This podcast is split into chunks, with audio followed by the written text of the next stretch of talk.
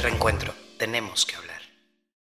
Hola, hola, ¿cómo están? Bienvenidos a este episodio 3 de Contrapropuesta, donde vimos, por supuesto, los avances de, la, de las precampañas. Eh, también vimos cómo es que resucita el tema del espionaje con el software Pegasus y también cómo tres de los eh, cinco magistrados que hay en el Tribunal Electoral pues en lugar de haber ido al informe, se fueron a desayunar. Y pues obviamente ya avanzado este tema, vemos que Reyes Rodríguez ya renunció para el 31 de enero al Tribunal Electoral. Estas son las noticias en este episodio de Contrapropuesta. Ya cuando cerramos la grabación y nos fuimos al panel, neta no saben lo bien que se puso. Por eso es que también los invito el miércoles a las 7 y media de la noche en mi cuenta que es arroba racbdom en TikTok. Entren al en vivo que que abrimos, grabamos primero contrapropuesta y luego ya nos, nos ponemos a platicar entre ciudadanos. Así es que no se lo pierdan, cáiganle un ratito, escuchen una parte de la grabación o vayan a TikTok y súbanse al panel. Y los miércoles, pues vean. Hoy sacamos este, este tercer episodio porque, bueno, pues estuvimos llenos de trabajo en la semana, ya lo escucharán en el podcast. Así es que eh, no se lo pierdan, síganos, compartan, ayúdenos a que este mensaje que emite Reencuentro llegue a más personas. Y pues les agradezco mucho, espero que les guste este tercer episodio de la temporada 2, cuídense mucho y síganse tapando porque sigue el frío que no da tregua, así es que aguas con las enfermedades, tápense bien, bebidas calientes, cuídense mucho, bye. Contrapropuesta.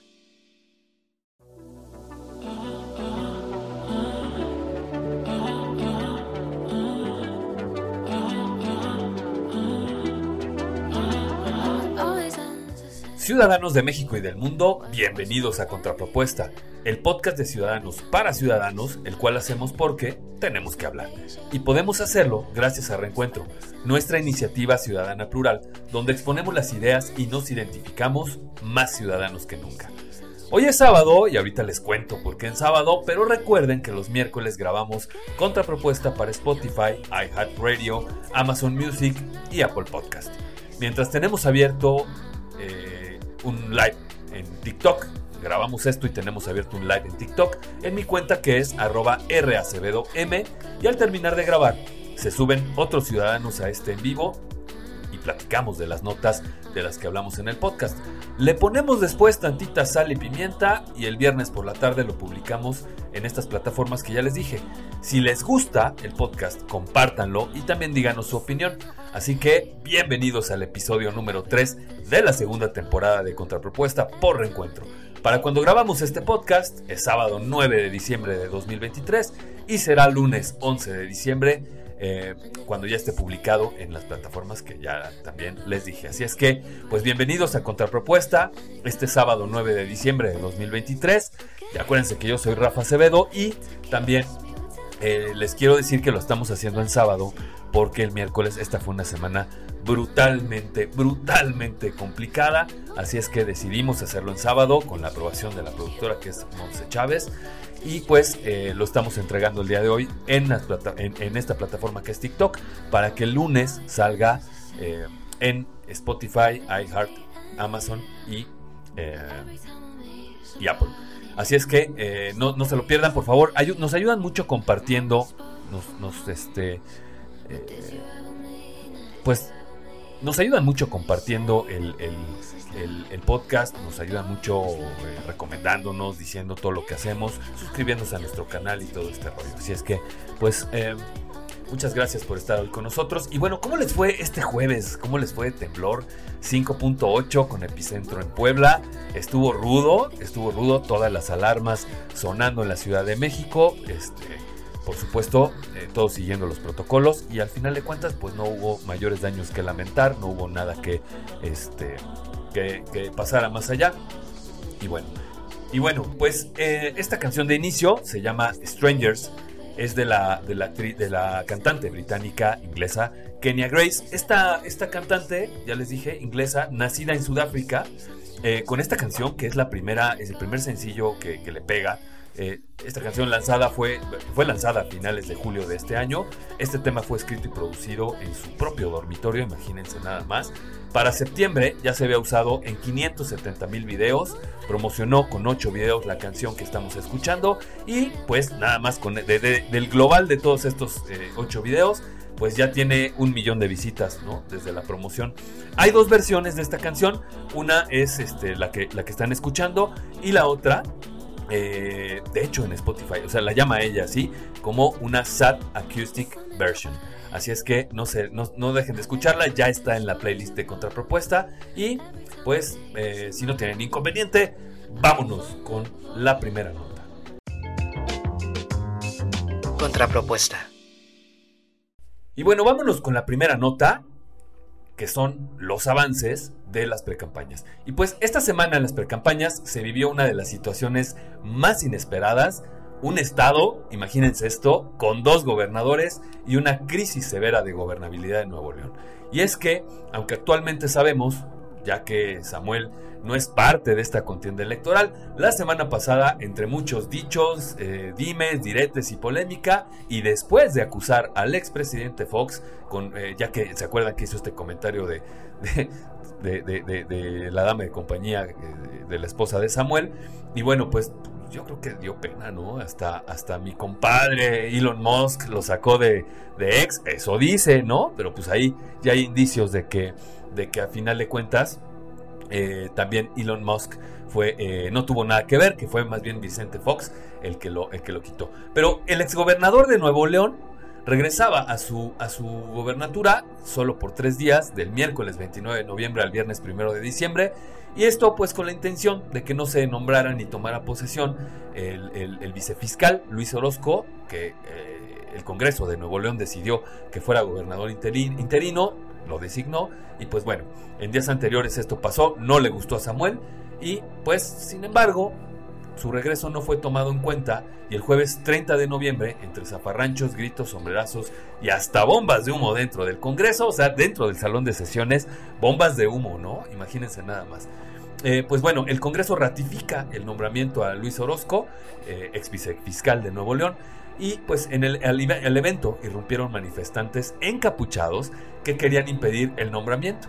Circuló en redes sociales que estos personajes pues apoyaban a Samuel García y a Movimiento Ciudadano. Y mientras esto ocurría, las candidatas de la coalición, en este caso de Morena, PT y Partido Verde Ecologista, y por otro lado, el de, la del Frente Amplio por México, solo se dedicaron a la polémica y a hacer declaraciones de las cuales ya, ya saben, ¿no? Ya estamos acostumbrados. Por su parte, Xochitl Gálvez acusó tanto a Sheinbaum como a Samuel García de ser empleados del presidente Andrés Manuel López Obrador y de seguir solamente sus órdenes. Sheinbaum, por su parte, llama a la unidad, acusa a Xochitl de misógina y de machista, vean nada más, no hombre, qué feministas, ¿no? E invita a ver su documental, incluso este, invita a influencers, pero eso lo vamos a ver un poquito más adelante porque se van a morir de la risa junto conmigo. Y pues regresando a Nuevo León, ¿no? El primero de diciembre comenzó un periodo donde aunque había dos gobernadores, y de hecho llegó un momento en que había hasta tres, comenzaría una grave crisis de gobernabilidad en el Estado, ya que aunque el viernes pasó sin ningún acto notable, la madrugada del 2 de diciembre, debido a que se cumplía el inicio de la licencia de Samuel García y haciendo caso a lo que dictaba el nombramiento del Congreso del Estado, Luis Orozco irrumpió en el Palacio de Gobierno con las fuerzas civiles y se apersonó en, eh, eh, eh, en, este recinto para después dar una improvisada conferencia de prensa en el patio del mismo. Conferencia que fue interrumpida por Javier Navarro, el secretario de Gobierno de, Nuevo León, por supuesto, a quien había designado Samuel de principio, y quien estaba previsto, les, repito, para que se quedara en la gubernatura interna de Nuevo León por instrucciones de Samuel. Entonces, para avisarle, él estaba ahí para avisarle al gobernador interino que siempre no eran requeridos sus servicios porque Samuel regresaba en ese momento a la, a la gubernatura.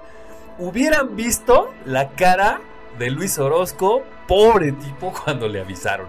No sabía ni para dónde hacerse, ¿no? O sea, salió en los medios de comunicación, una cara de desencajo, estaba desencajado, estaba verdaderamente eh, eh, eh, pues consternado el, el, gobernador interino hasta ese momento, ¿no? Y bueno, pues declaró que el documento que le entregaba Javier Navarro no iba dirigido hacia su persona y que hasta que no fueran las vías adecuadas, él tenía que tomar posesión del cargo. Y por supuesto, claro, que la noticia nacional a las 2 de la mañana del sábado pasado fue Samuel renuncia a la campaña presidencial y, Movimiento Ciudadano mantiene libre su puesto. ¿Cómo ven? Se crearon escenarios desde que Marcelo Ebrard se iba para allá, desde que se iban a aliar con, con, con Xochitl Galvez, y pues en ese momento la crisis de gobernabilidad a todo lo que en uno de los estados pues más azorados por el, por el crimen organizado, ¿no? Eh, no les basta con esta crisis, cuando de seguridad, con esta crisis hídrica a la que se han enfrentado, y pues también, ¿por qué no? El gobernador Samuel, Samuel García, se, se pues, ¿por qué no? También metemos en crisis política al Estado. Y así entre dimes y diretes, como ya les dije, este estira y afloja, pasó el fin de semana con Nuevo León, o sea, Nuevo León con dos gobernadores, este, un estado en crisis, movimiento ciudadano a ser, por supuesto, como ya les hemos dicho mucho aquí, la chica más bonita del baile, aunque sea por unos días o por unas horas, ya que anunciaron que el lunes el Comité Nacional de Movimiento Ciudadano se reuniría y decidiría eh, en su momento y daría a conocer también nuevas resoluciones al respecto se empezaron a escuchar, como ya les dije, los nombres de Marcelo Ebrard. O sea, Marcelo, que no es parte del Movimiento Ciudadano, estaba casi, casi encabezando las listas de los, de los rumores, de la rumorología. Eh, por otro lado estaba Patricia Mercado. Este, pues, Patricia Mercado, no sé si se acuerdan de esta candidata que en su momento, cuando Claudia Sheinbaum estaban en el debate de la, de la candidatura de la Ciudad de México, que le dijo a Claudia Sheinbaum abiertamente, tú no sabes lo que es el Internet de las cosas tú no sabes qué es eso, ¿no? Bueno, pues ese personaje se quiere lanzar para eh, la candidatura del Movimiento Ciudadano. Jorge Álvarez Maínez, conocido únicamente, este diputado emesista, conocido por sus múltiples demandas este, hacia Claudia Sheinbaum y hacia el presidente López Obrador, o sea, quieren otro por aclamación. Juan Manuel Cepeda, ¿qué? Y por supuesto, el propio Dante Delgado. ¿Cómo ven? Otro peloncito de oro para Movimiento Ciudadano. ¿Cómo ven esto? Y bueno, pues por su parte Xochitl, ni tarda ni perezosa, salió a instar a Movimiento Ciudadano a dialogar con el frente y a sumarse a él. Lo que parecía una remota posibilidad, ya que Movimiento Ciudadano en Ciudad de México habría anunciado el viernes que se sumaba al Frente Amplio por México, pero pues salió el propio Dante Delgado, como ven, quien en Comité Nacional el 4 de diciembre despreció la oferta de ley de Alguense y le dijo que tanto el PRI como el PAN son detestables y que irían solos para 2024, pero que será hasta el 20 de enero cuando, cuando anuncien a su candidato, dejando de lado todo el periodo de precampañas. Eh, este día, aunque Samuel estaba aún todavía peleándose el tema de la gobernatura con, con Luis Orozco, este, y, y se empezó a pelear porque este último salió a declarar que él tenía que cumplir con el ordenamiento que le dio el Congreso, ya que de caer en desacato podría ir hasta la cárcel o recibir algún tipo de sanción. Hasta este día Nuevo León aún tendría, ya les dijimos, dos gobernadores y Samuel incluso hizo un pequeño berrinche cuando, cuando en un evento oficial no supieron cómo presentarlo, porque lo presentaron como Samuel, como el doctor Samuel García, no como el gobernador constitucional del estado de Nuevo León. Pero ¿qué creen? Que en esto que les comentaba de Dante Delgado, resulta que este pues salió Dante Delgado a decir que rompía los acuerdos de este, de esta, de este bloque de contención que tenían acordado con el PRI, PAN y PRD para evitar que pasaran las, este, pues las, las, reformas ¿no? en el Senado y en la Cámara de Diputados del presidente de la República. Hoy esa coalición o ese, ese bloque que se armó, ese bloque de contención contra Morena, pues se deshizo y pues queda vacante y por eso es que les decimos que una vez más, Movimiento Ciudadano se vuelve a ser la chica más bonita del baile, aunque sea por unos días, pero eh, pues ya sabemos con quién va a bailar, ¿no? Creo que ya, ya está más que cantado con quién va a bailar Movimiento Ciudadano y pues una vez, otra más, ¿no? De estos este, pinches políticos corrientes. Por su parte, el gobernador de Nuevo León salió a declarar, al igual que su esposa, la modelo, empresaria y presidenta de la oficina a Nuevo León, Mariana Rodríguez, que el PRI y el PAN habrían querido chantajear a Samuel por escrito, mandándole una carta donde solicitaban, entre otras cosas, 2.500 millones de pesos, vean nada más, y resoluciones de denuncias en favor de ciertos personajes en la fiscalía, a lo que la diputada local de Nuevo León, Lorena de la Garza, contestó que en realidad el chantaje y la corrupción de Samuel, más bien era de Samuel, ya que él habría sido quien ofreciera esos beneficios económicos porque le dejaran obtener su licencia y dejarle el Estado a quien él eligiera. Y aunque después de este fin de semana de intensa actividad en el Estado de Nuevo León, parecía que las cosas estaban estancadas y sin avanzar, este martes 5 de diciembre renunció así sin más eh, Luis Orozco, el, el ex vicefiscal y gobernador interino nombrado por el Congreso, declarando que pasaba a formar parte de los, de los desempleados y dejándole su libertad, en, en, libertad a Samuel para que continuara con su gobierno. Y pues ya hasta hizo unas entrevistas, hizo ya también unos en vivos donde, donde dijo que estaba desempleado, donde dijo, bueno, pues estoy en las filas del desempleo, no sé qué voy a hacer, tengo que buscar chamba. Me pareció que ha sido muchos chistes ya lo han dicho, que ha sido el mejor gobernador de Nuevo León porque no le dio ni tiempo de robar, dicho por él mismo, dijo es que eres el único, que mucha gente le decía, eres el mejor gobernador de Nuevo León porque tú eres el único que no ha robado.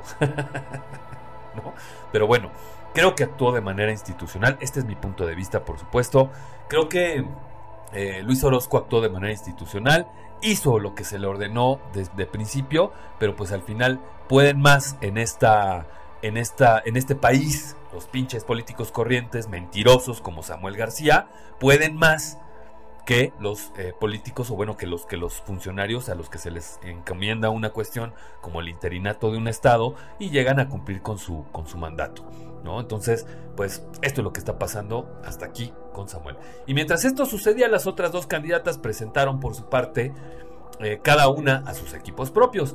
El primero presentado en los diálogos por la transformación a las 17 personas que integrarán el equipo que realizará el plan de nación eh, para su gobierno, en este caso de Claudia Sheinbaum, entre los cuales destacan Juan Ramón de la Fuente, este, eh, este embajador de México en la ONU, Olga Sánchez Cordero, la senadora y también ex ministra de la Suprema Corte, Arturo Saldívar, ¿por qué no? También está ahí. Y pues, ¿qué creen? ¿Se acuerdan de que hablábamos de, de estos políticos que de repente les gustaría ser modelos de chaquetas? Pues aquí hay otro, ¿no? Javier Corral, ¿se acuerdan? Exgobernador de Chihuahua este, que eh, duro contra el presidente en su gobierno, el presidente también duro contra él. ¿Y qué creen? Pues ya está aquí en las filas de Morena, ya está muy alineado con, con Claudia Sheinbaum para la campaña, ya hablando muy bien del presidente y todo. Y para que vean nomás, ¿eh? Le brillaron el precio.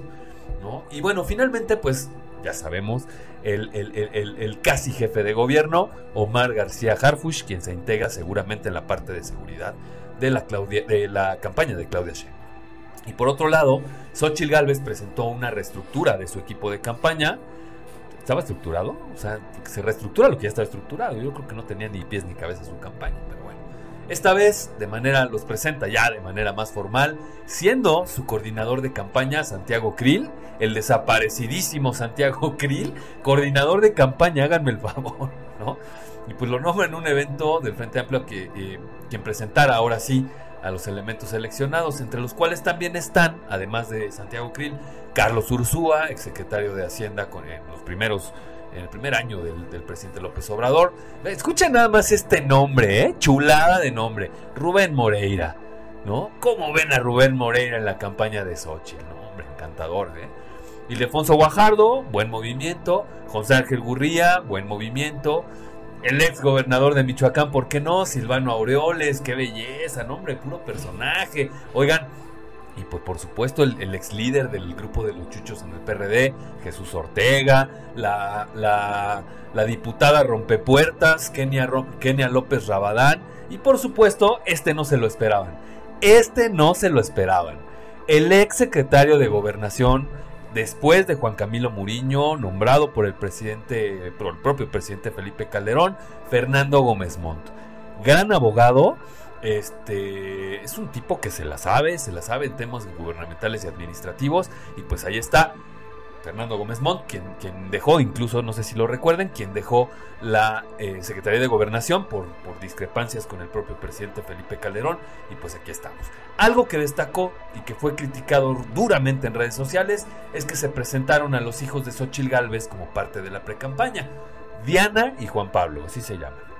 Eh, ellos estarían al frente de los Ochilovers del área juvenil, respectivamente, ¿no? Estarían a cargo de redes sociales, a cargo, a cargo de la, del área juvenil, si es que hay un área juvenil en, en, la campaña de Xochitl, pues los presenta ahí. Y obviamente fue duramente criticada por propios y extraños, por supuesto por el otro lado, y pues lo único que salió a decir es, pues es que mis hijos no van a cobrar, no son talegones como los hijos del presidente López Obrador, pues sí, pero son tus hijos, ¿no? O sea, entonces pues ahí está Xochitl Gálvez presentando esto. Y ya para cerrar, algo más polémico y chistoso.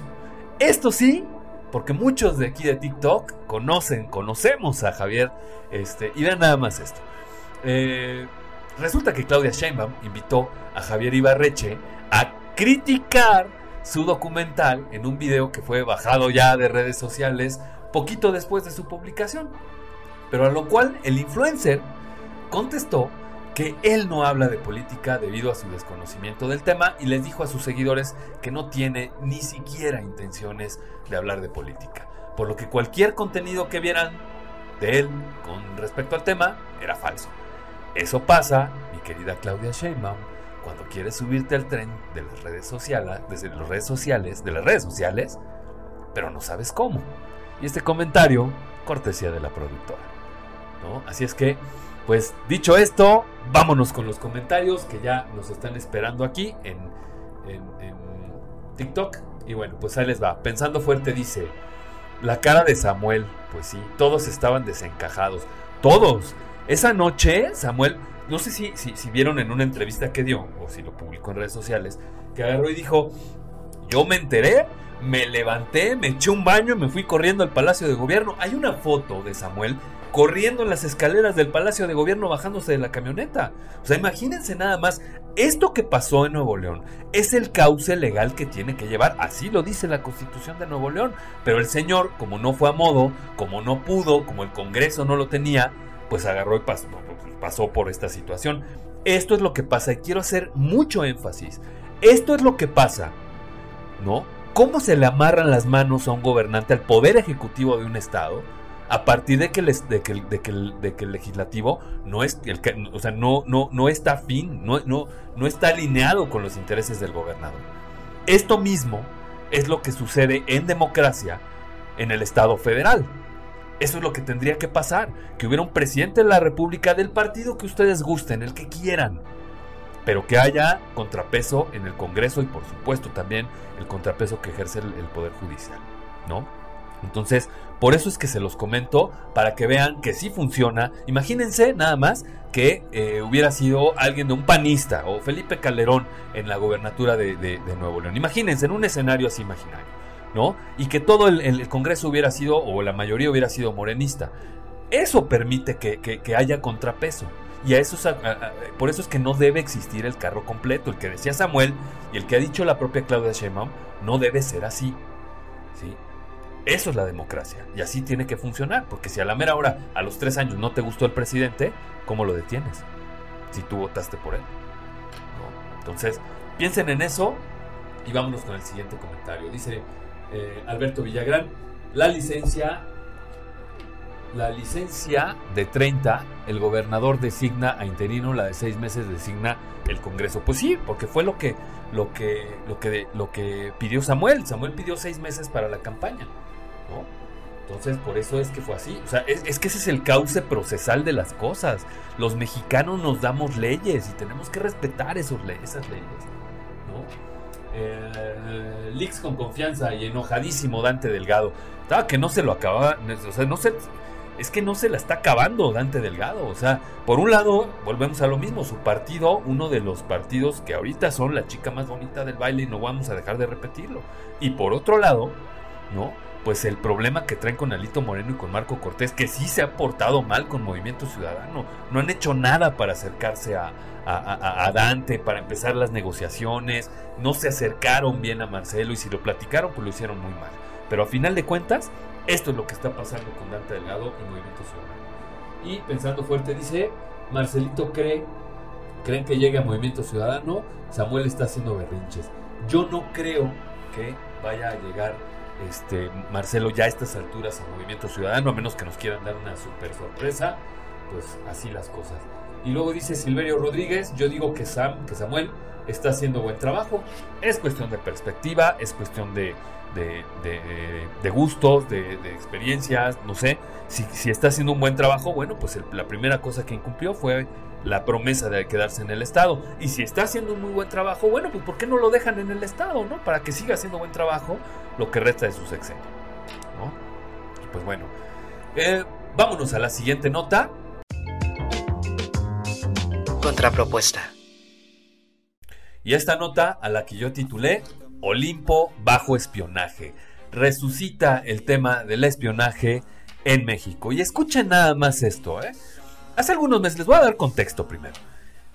hace algunos meses, por ahí de, abril, salió una nota en, en, el New York Times de que Ernestina Godoy habría usado el software Pegasus para espiar a diversos personajes durante este gobierno.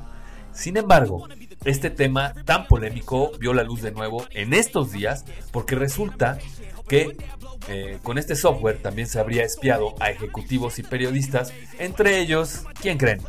El empresario Carlos Slim, el amigo del presidente. Así lo sostuvo el testigo protegido al que nombraron Zeus en el arranque del juicio oral contra Juan Carlos GR, acusado de ser el operador del software espía Pegasus para el corporativo KBH, una red de empresas fantasma que se utilizó para comercializar en México el programa propiedad de la empresa israelí NSO Group. Por supuesto que este personaje, Juan Carlos GR, también es señalado como el autor del espionaje a la periodista Carmen Aristegui, de acuerdo con el testimonio del propio Zeus. Zeus, este testigo protegido, en las audiencias en el marco del juicio oral contra, ya les, ya les dije, contra Juan Carlos GR, señaló como responsable, como responsables del espionaje con Pegasus en México, escuchen esto, ¿eh? Al ex secretario de Gobernación Miguel Ángel Osorio Chong y al, jefe y ex titular del CISEN, Eugenio Imas Gisbert. Aparentemente Zeus explicó que los nombres de los espiados con Pegasus aparecieron dentro de un Excel a partir de aquí, pónganle mucha atención porque esto es digno de una película de Misión Imposible. En serio, escuchen. Explicó que los nombres de los espiados con Pegasus aparecieron dentro de un Excel con más de 1500 registros que fueron enviados al CISEN. En esta base de datos de Excel aparecen números telefónicos, llamadas de entrada y de salida, ubicaciones, fotografías y grabaciones de las personas que fueron, eh, cuyos teléfonos fueron intervenidos por este programa. Y esta audiencia, que, eh, que más bien eh, fue interrogatorio, duró alrededor de seis horas y se reveló por parte de este testigo protegido, quien trabajó en la empresa KBH entre 2013 y 2015, que conoció los alcances del software Pegasus gracias al acusado Juan Carlos GR. Es decir, el acusado lo entrenó sobre este software. Y también relata en su interrogatorio que el 11 de septiembre de 2015 Raúl González le entregó una USB para el envío de información.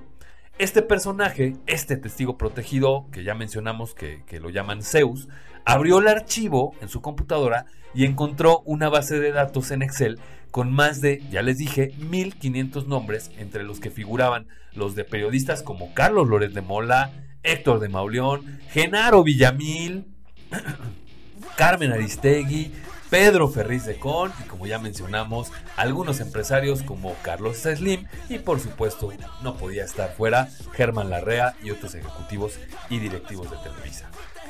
Alcancé a copiar una carpeta en la que venían cuatro archivos, cuatro archivos con mensajes, llamadas, mails, contactos. La dejé en la nube de mi correo al que al salir de la oficina fui a un café internet porque me, dio miedo darme cuenta de lo que estaban haciendo y ahí copié la carpeta en una USB, misma que escondí, escuchen esto, dentro de un árbol para evitar que descubrieran que había sacado esa información.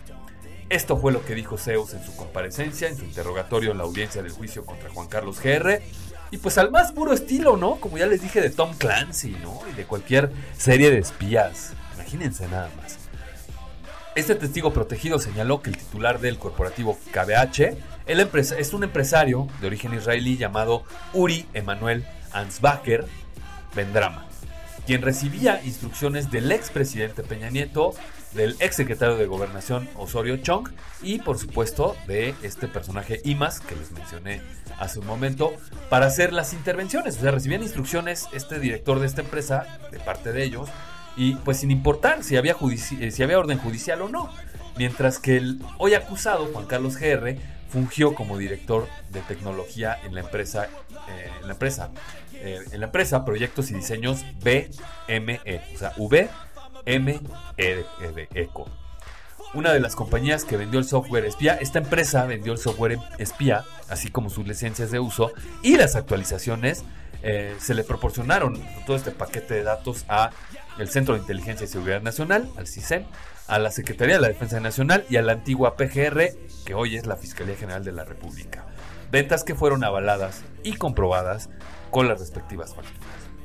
Quien ni tardo ni perezoso salió a dar la cara o, declaraciones, pues fue precisamente el exsecretario de Gobernación y hoy senador Miguel Ángel Osorio Chong, quien señaló e insistió que durante su gestión se adquirió el sistema, no se adquirió el sistema de espionaje Pegasus y que de ninguna forma recibió órdenes del expresidente Enrique Peña Nieto ni giró instrucciones para espiar a ninguna persona.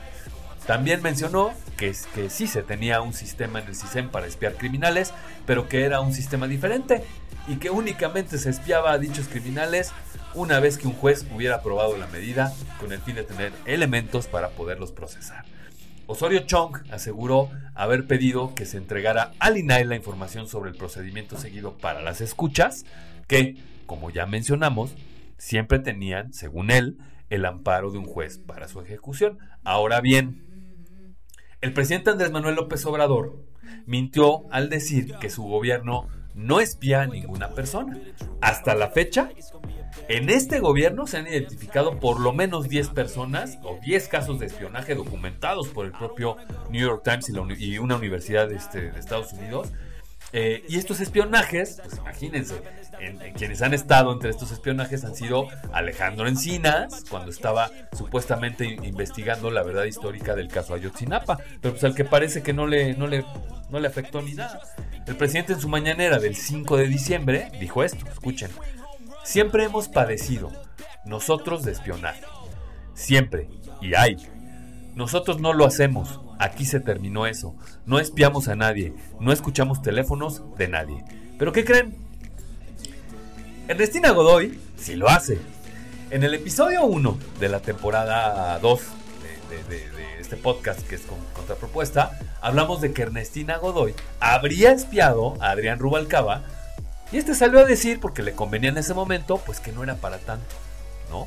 Pero vámonos un poco más atrás para entrar en antecedentes. Animal Político, en octubre de 2022, hizo un artículo donde señaló que el ejército mexicano compró en 2019 un servicio de monitoreo remoto de información. Esto para intervenir teléfonos celulares. A esta contratación, más bien esta contratación se hizo con la empresa comercializadora Ansua, hoy representante en México de la empresa NSO Group, o sea, la que vendió Pegasus, ¿no? La dueña del software Pegasus. Y estamos hablando de 2022, cuando el presidente Andrés Manuel López Obrador ya era presidente. Es decir, se quejó del espionaje el propio presidente cuando era candidato, ¿no? Todo el tiempo. Fue espiado el, siendo candidato, cuando era activista también fue espiado. Y por supuesto, eh, cuando fue líder social, digo, cuando fue líder social priista, ¿no? Porque líder social social pues nunca fue. Y ahora, por supuesto, ya comprada la herramienta, pues ¿por qué no? Vamos a utilizarla también en este gobierno. Lo más chistoso de todo es que las fechas de, infección en 2022 coinciden con el señalamiento de que, la, de que la Sedena hizo contra el Centro PRO al catalogarlo como un grupo de presión, según informes internos de la dependencia, hackeados por el grupo Guacamaya. Es decir, eh, investigaron, intervinieron a gente de, este centro pro, ¿no? Y salieron acá, o sea, y ya el ejército, cuando rinde los informes de lo que salió en Guacamaya, dicen que el Centro de, Defensa de Derechos Humanos, el Centro PRO, eh, pues es un grupo de presión. ¿Cómo ven? Así se las gasta este gobierno y este ejército, ¿no? Sobre lo que eh, les comentaba del espionaje a Alejandro Encinas, les cuento que hace unos meses el diario The New York Times, como ya lo hemos mencionado, pues reportó que Alejandro Encinas, ex subsecretario de Derechos Humanos, fue espiado propiamente con Pegasus. mientras lideraba la Comisión de la Verdad del caso Ayotzinapa en 2022. O sea, esto es espionaje amigo, ¿no? Y supongo que tampoco para él pues es para tanto, ¿no? Ya que Encinas prácticamente no dijo nada al respecto y el día que se le cuestionó sobre, sobre este artículo, casualmente tuvo una reunión en Palacio Nacional, ¿no? Casualmente tuvo una reunión en Palacio Nacional, pero ahí no acaba la cosa. Por documentos obtenidos al hackeo, o sea, por el hackeo a la Sedena por parte de este colectivo de hackers Guacamaya, también se reveló que el ejército espió a los voceros de los padres de los 43 eh, estudiantes desaparecidos en Ayotzinapa. También espiaron al director del Centro de Derechos Humanos de la Montaña, Abel Barrera Hernández. Y por supuesto que también espiaron al, al vocero de los padres de los 43 normalistas, Abidulfo Rosales. Y a otros también, también espiaron a otros líderes sociales y magisteriales, incluso líderes políticos. Entonces, el problema es tanto la violación de los derechos eh, humanos de los investigados, el derecho a la privacidad, eh, porque la mayoría de los, de los casos ya vimos que no fueron autorizados y no están siendo autorizados por un juez. Eh, y el problema es que este software se siga usando en el gobierno del presidente Andrés Manuel López Obrador. ¿no? Mientras que él dice que no es cierto, que solamente labores de investigación, este, dice que no se espía en su gobierno, que se, realiza, eh, que se realizan estas labores.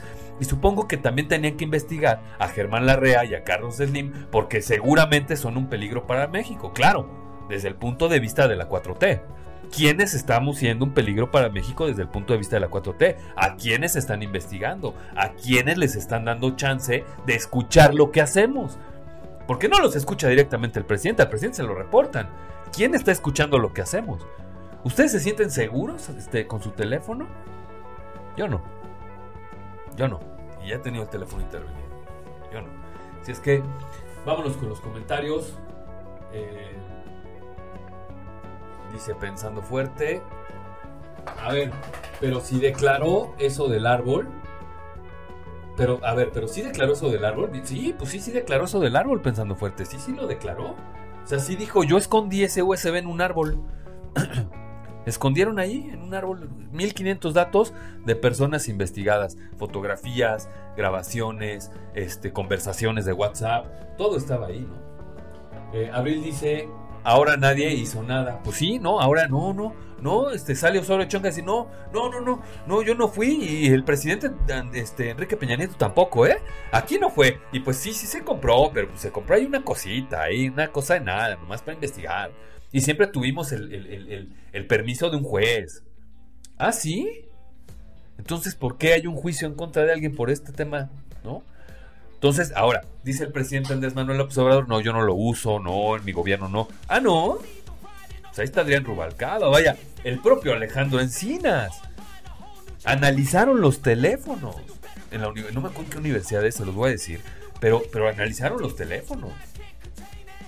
es imposible decir que en este gobierno no se espía. No, pero sí, así las cosas. Amores Perros dice, este AMLO es mejor que el que el mago Beto, el boticario. Pues sí, ¿no? O sea, él hace las cosas y cree que no nos damos cuenta que las desaparecen.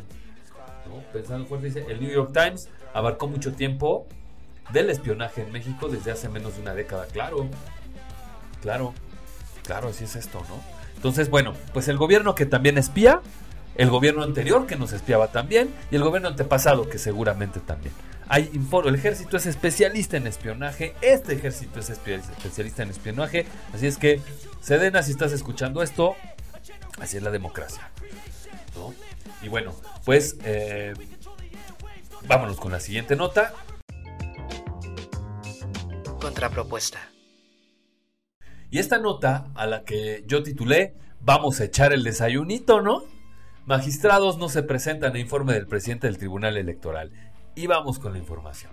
Este 4 de diciembre fue el informe del presidente del Tribunal Electoral del Poder Judicial de la Federación en el recinto que ocupa la Suprema Corte de Justicia de la Nación. A este evento acudieron las planas mayores del Poder Judicial Federal. Sin embargo, los lugares asignados a tres de los magistrados electorales que por ahora componen el Tribunal Electoral, pues quedaron vacíos y únicamente se apreció la presencia de la magistrada Janino Tálora, ¿Y la razón? Pues aquí se las cuento. Los magistrados del Tribunal Electoral que faltaron a esta sesión fueron, y apúntenle bien, ¿eh? porque van a escuchar estos nombres más adelante. Más adelante en, lo que se desarrolla en el país, esta nota. ¿no? Eh, quienes fueron los que faltaron fueron Felipe de la Mata, Felipe Fuentes y Mónica Soto, quienes se reunieron este lunes no para ir a trabajar, no para ir al evento del que ellos mismos eran parte como funcionarios por el cargo que ostentan, sino para ir a desayunar. Tal cual, y lo publicaron en sus redes sociales como una forma muy burlona de protestar en contra del magistrado presidente del Tribunal Electoral, pero francamente a mí me parece una mala broma y exceso de cinismo. ¿no? Esto es lo que eh, publicaron en su cuenta de ex. Es un placer desayunar con mis estimados con mis estimados compañero y compañera Felipe Fuentes y Mónica Soto. A esto sí, son a los que tendría que destituir, ¿no? Y no por personajes como, como estos, es por lo que el presidente López Obrador se llena la boca diciendo que hay que modificar el Poder Judicial.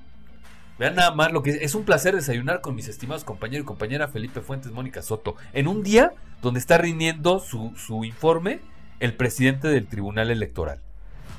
El órgano árbitro de las elecciones y de las precampañas.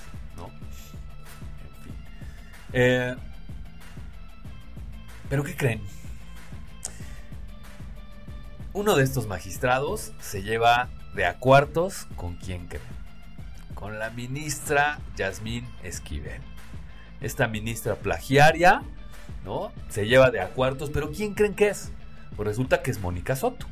Porque cuando, ahorita les cuento más adelante, porque trataron de destituir o de que renunciara este eh, el presidente del tribunal para poner a Mónica Soto en el interinato.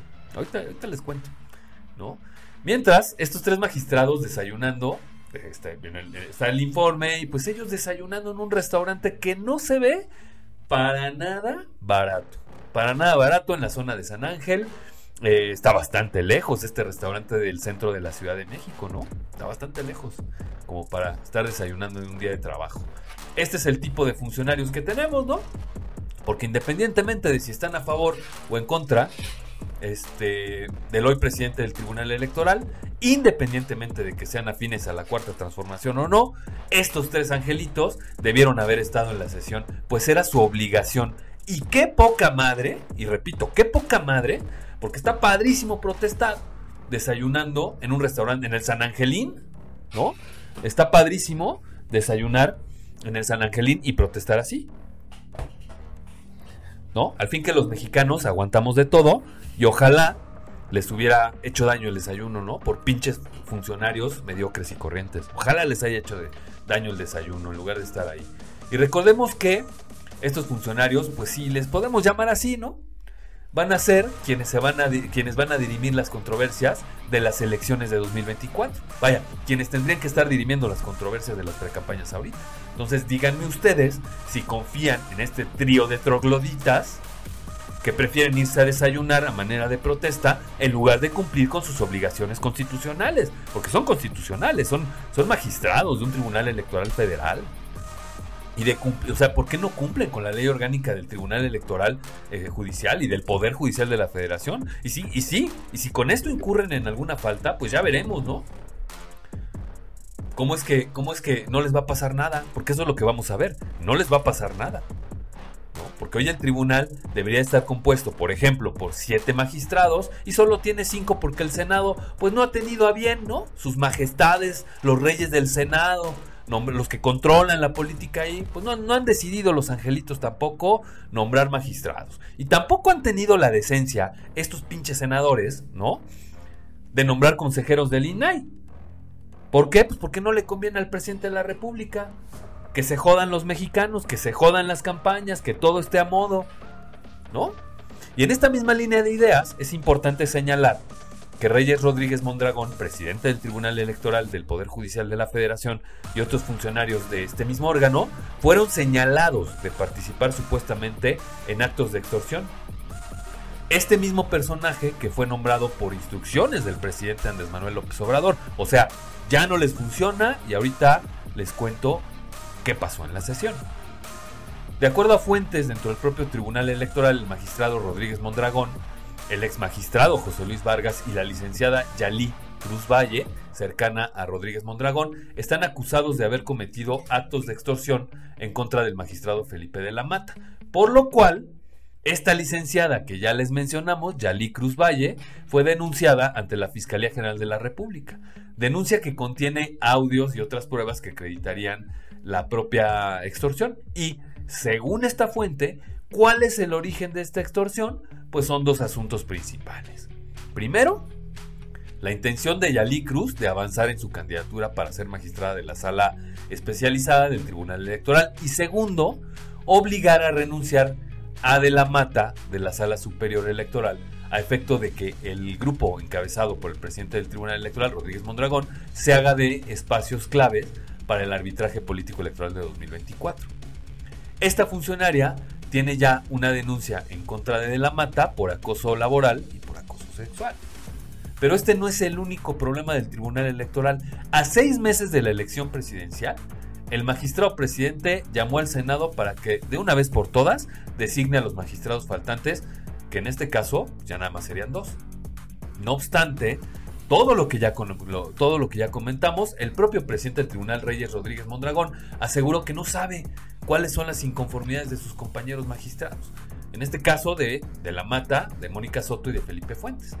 Destacó que los tres habían confirmado su asistencia al acto solemne que tuvo lugar, como ya dijimos, en el Salón de Sesiones de la Suprema Corte de Justicia de la Nación y al que asistieron los ministros del máximo tribunal, o sea, los 11, y, perdón, los 10 que hay ahorita, y del Consejo de la Judicatura Federal, de la cual es presidenta Norma Piña.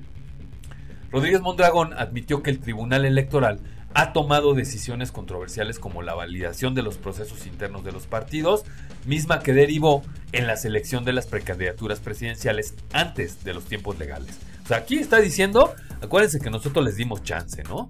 Y pues desafortunada declaración, porque al final de cuentas, a ver, perdón, la ley es la ley. Y es claro que todo lo que han hecho en estas campañas, eh, en estas precampañas, ¿no? Por parte de los partidos políticos, ya sea de Xochitl Galvez, o de Claudia Sheinbaum o de Samuel García, en su momento, ha estado fuera de la ley. Por lo que también este señor ajusta una interpretación a modo, ¿no? Para defenderse y para el tránsito de la situación electoral como la vivimos en este país. O sea, tolerando lo que está fuera de la ley. Lo está diciendo aquí, ¿no? Y les cuento cómo estuvo la primera sesión. Esta es la parte a la que yo quería llegar. Les voy a contar cómo estuvo la primera sesión después de este desaire del informe. Resulta que estos tres magistrados le pidieron su renuncia en, el pleno, así en abierta la sesión, le pidieron la renuncia al magistrado presidente. Y este les dijo, denme chance de, de pensarlo hasta el lunes. Esto fue el jueves viernes, ¿no?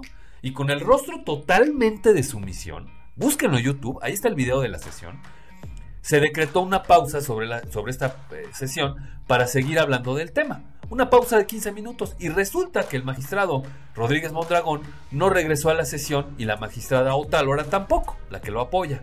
Por lo que tuvieron que suspender esta misma sesión en virtud de que no había quórum. Y pues, aunque no quisieran, ahora se va a resolver hasta el lunes y eso si aparece el magistrado Rodríguez Mondragón. ¿Por qué estoy diciendo todo esto, quejándome tanto de los tres magistrados como de, como de Rodríguez Mondragón? Por una causa muy sencilla. Estamos previos, estamos en la antesala de las elecciones más difíciles que ha tenido este país. Y estos cuatro personajes peleándose por ver quién, quién, quién acapara más poder dentro de una institución que debería servir a los mexicanos. Si esto les parece bien, ¿sí? si esto les parece bien, pues sí que se jode el, Poder Judicial. ¿eh? pero desde mi punto de vista es un momento sumamente complicado para que haya una crisis en el Tribunal Electoral. ¿no? Y además ya sabemos en qué va a terminar. Los propios senadores que no han querido por sus triquiñuelas políticas, por su politiquería, no han querido este, nombrar a estos magistrados. Y por otro lado tampoco a los del INAI. Este es el poder judicial que, eh, electoral que nos va a representar en 2024. O sea, ellos son los que van a dirimir las controversias, los que van a decir si Claudia Sheinbaum o si Xochitl Galvez se pasaron de rosca en los gastos de campaña, o si están diciendo cosas que no deben decir, o si están siendo emisoras de violencia política, de, ya sea de género, violencia política como tal. Estos son los que nos van a defender de, las, de, los excesos, de, de los posibles excesos que pudiera tener el presidente de la República. Unos por una parte su protesta toda madre en el, en el San Angelín. Para quienes hayan ido al San Angelín, pues barato no es, ¿eh? Desayunando a toda madre en el San Angelín. Mientras el otro dando su discurso. ¿No? Pero también porque pues trae aquí, también está queriendo ahí ganar terreno. ¿Ya politizamos el Poder Judicial? ¿Ya vamos en esa parte como mexicanos, donde ya hay política en el Poder Judicial, en lugar de resoluciones y defensa de los derechos? Qué tristeza. Y qué tristeza que todavía defendamos posiciones así. No, de verdad me da mucha tristeza. Previo a las elecciones de 2024. Y vámonos con los comentarios. Ah, dice Lix con confianza. Bienvenido Lix con confianza. Y la magistrada Yasmina Esquivel a todo dar. Pues sí, ella controlando ahí lo que puede controlar, haciendo su politiquería acá, bonito el asunto y pues que se jodan los mexicanos, ¿no? La sombra política dice, solo les descontaron su día de trabajo. ¿Qué les, o sea, pero qué les da? O sea, que les descuenten el día de trabajo. ¿Qué más les da este trío de, de, de huevones y de haraganes? ¿Qué les da? ¿No? Ellos ya son magistrados. ¿Qué más les da un pinche día? Si, se pueden pagar esto en el San Angelina, ya toda madre desayunando, en lugar de estar, si quieren protestar, protesta ahí con tu presencia, siendo el magistrado que eres. ¿No? ¿Qué más les da a estos pinches funcionarios corrientes? Amores Perros dice, la popularidad de AMLO es un gran espejismo, por eso necesita controlar el Tribunal Electoral. Pues sí, no, es tanto un tema de popularidad, ¿no? No es tanto, no es tanto un tema de popularidad, es un tema de, leyes. Es un tema del deber ser, de, lo, de las leyes que nos dimos los mexicanos y que pretendemos seguir los mexicanos. ¿Sí? Por eso existen. Por la barbarie electoral que estos güeyes y junto con el PRI han llevado. No fue sino hasta que llegó la alternancia que pudimos más o menos ver la luz en el horizonte. ¿Esta es la luz en el horizonte? No mames. ¿No? Entonces, Así las cosas en este país. Eh, la sombra política dice también no nos conviene nombrar a los del INAI a nadie eh, a los del INAI a nadie en México 2023. Pues sí. No, no, y, seguimos sin nombrar a los consejeros del INAI. Y volvemos a lo mismo. Mientras que los mexicanos se jodan. ¿Por qué? Porque yo tengo que ocultar las pendejadas que hago como gobernante. Aquí las guardo, aquí las escondo. ¿No? Y mira, vienen aquí, no, es que la barda, ¿cuál barda? Tampoco refina, o sea, construyeron una barda que no funcionó muy bien. Tampoco la refinería que compraron, tampoco la refinería que hicieron. O sea, no sirve. Ya, déjenlo así. O sea, hay para todos. Eh, y bueno, este, dice Monse Chávez, me huele a complot para dejar el tribunal electoral del Poder Judicial de la Federación inoperante. Pues sí, pues sí. Es que, es que por, por donde le veas, así como también el presidente va a terminar designando a Berta Alcalde como ministra de la Corte. Y la señora no tuvo ni tantito en la sapiencia para poder hablar frente a, los diputados. O sea, ¿les parece que una persona que tiene esa calidad de derecho, porque yo vi su audiencia, ¿ustedes les parece que debería ser ministro o ministra? O sea, ¿de verdad? Por el amor de Dios totalmente inexperta en términos constitucionales. Yo pienso que sí, o sea, le dio, le dio cualquier respuesta a, los, a los legisladores, menos la que tenía que dar. Y bueno, Alberto Villagrán dice, entonces, si sí o no es necesario reformar el Poder Judicial. Sí.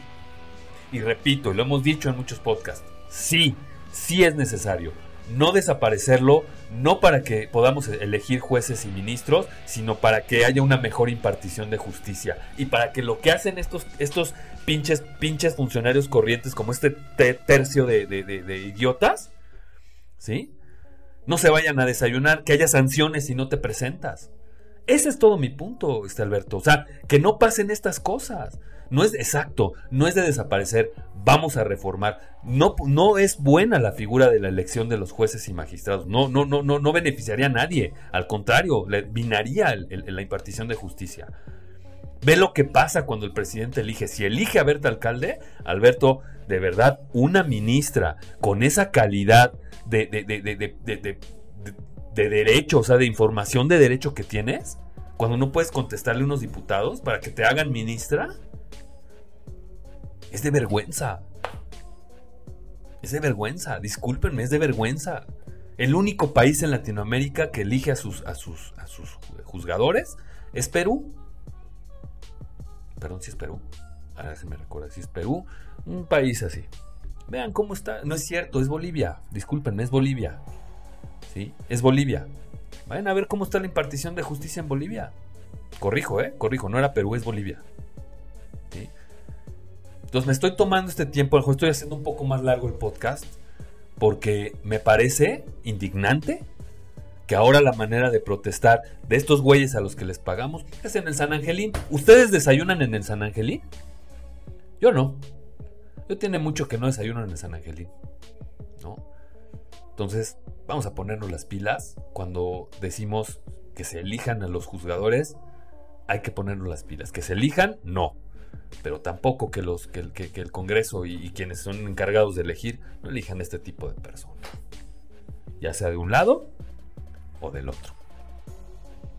Y mira, la sombra política dice, Berta Alcalde todavía llegó tarde para pedir empleo y media hora nos hizo esperar. ¡Claro! ¡Es que sí! ¿Quién se creen, cabrón? Por eso les decía, los senadores bajándose de su trono para ver si ya pueden elegir los señores, sus majestades, los senadores, todos, ¿sí? Hasta los ciudadanos como Emilio Álvarez y Casa, ¿sí? A ver si los señores bajan de su trono y nos hacen el favor aquí a los pobres gobernados mexicanos de, elegir ya, ¿no? A los consejeros del INAI, de elegir ya a los, a los ministros, estamos previos, señores, pónganse las pilas, ¿no? Lo que hay que ver en México, está cabrón. Bueno, pues creo que vamos a dar por terminado el podcast del día de hoy. Les agradezco mucho que hayan estado. Los voy a dejar con esta canción que es de la misma de la misma cantante Kenya Grace, también es de 2022, pero este es un sencillo previo que se llama Someone Else. Así es que los dejo. Eh, mientras no tengo otras cosas que, decirles. Eh, vayan a Reencuentro Diario de lunes a viernes a partir de las 8 y media de la mañana. Eh, un poquito más tarde a veces porque nos llegan las portadas un poco más tarde, pero nos vemos el lunes eh, a partir de las 8 y media de la mañana.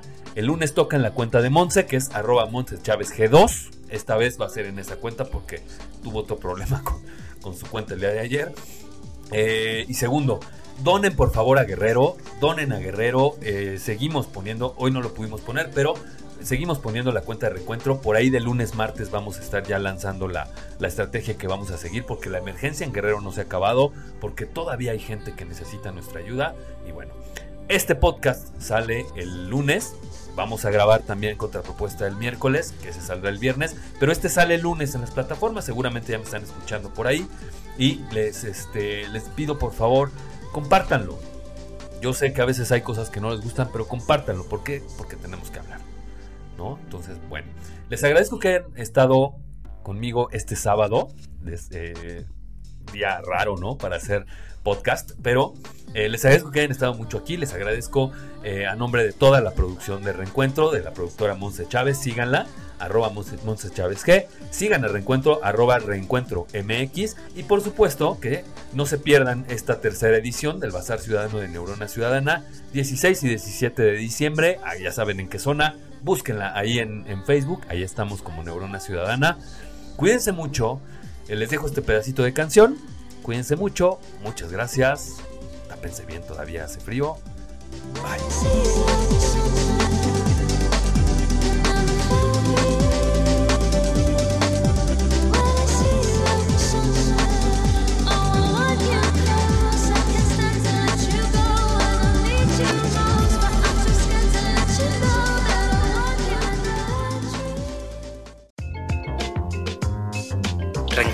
tenemos que hablar.